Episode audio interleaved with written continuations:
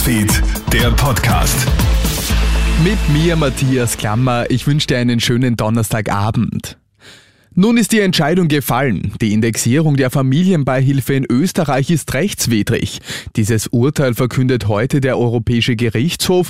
Die Anpassung der Höhe von familiären Steuervorteilen für EU-Bürger, die in Österreich arbeiten, deren Kinder aber im Ausland leben, verstoße nämlich gegen Unionsrecht, so der Europäische Gerichtshof. Österreich drohen nun Nachzahlungen. Man habe bereits Rücklagen von 220 Millionen Euro gebildet, heißt es aus dem Familienministerium. Zum ersten Mal gelten nun auch zwei US-Kämpfer in der Ukraine als verschwunden. Die beiden Soldaten haben sich freiwillig gemeldet, um das Land im Krieg gegen Russland zu unterstützen. Jetzt fehlt von ihnen jedoch jede Spur. Beamte und Familienangehörige vermuten nun, dass die Männer von russischen Soldaten gefangen genommen wurden.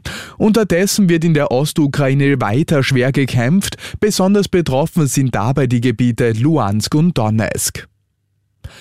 Und während in der Ostukraine weiter schwer gekämpft wird, haben sich heute der deutsche Bundeskanzler Olaf Scholz und drei weitere europäische Staats- und Regierungschefs mit dem ukrainischen Präsidenten Volodymyr Zelensky in Kiew getroffen. Vor dem Treffen besuchen die europäischen Gäste noch den Kiewer Vorort Irpin, um sich das Ausmaß der russischen Zerstörung anzusehen. Unterdessen machen sich der deutsche Bundeskanzler Olaf Scholz und Frankreichs Präsident Emmanuel Macron dafür stark, der Ukraine den EU-Beitrittsstatus zuzusprechen.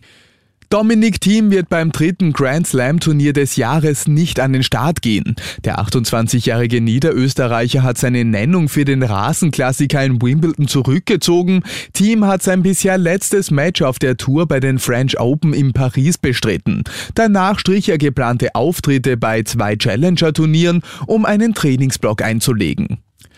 Und der deutsche Bundeskanzler Olaf Scholz hat bei seinem Besuch in der Ukraine für sein legeres Outfit auf der Hinreise teils Spott im Netz geerntet.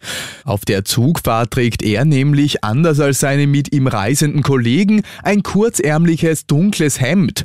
In dem Kurznachrichtendienst Twitter trendet daraufhin über Stunden der Hashtag Kurz am Hemd. Nutzerinnen und Nutzer diskutieren darüber, ob das Outfit für den Anlass der Kiew-Reise angemessen war.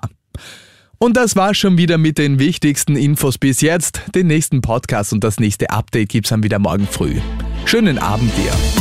Krone Hits, Newsfeed, der Podcast.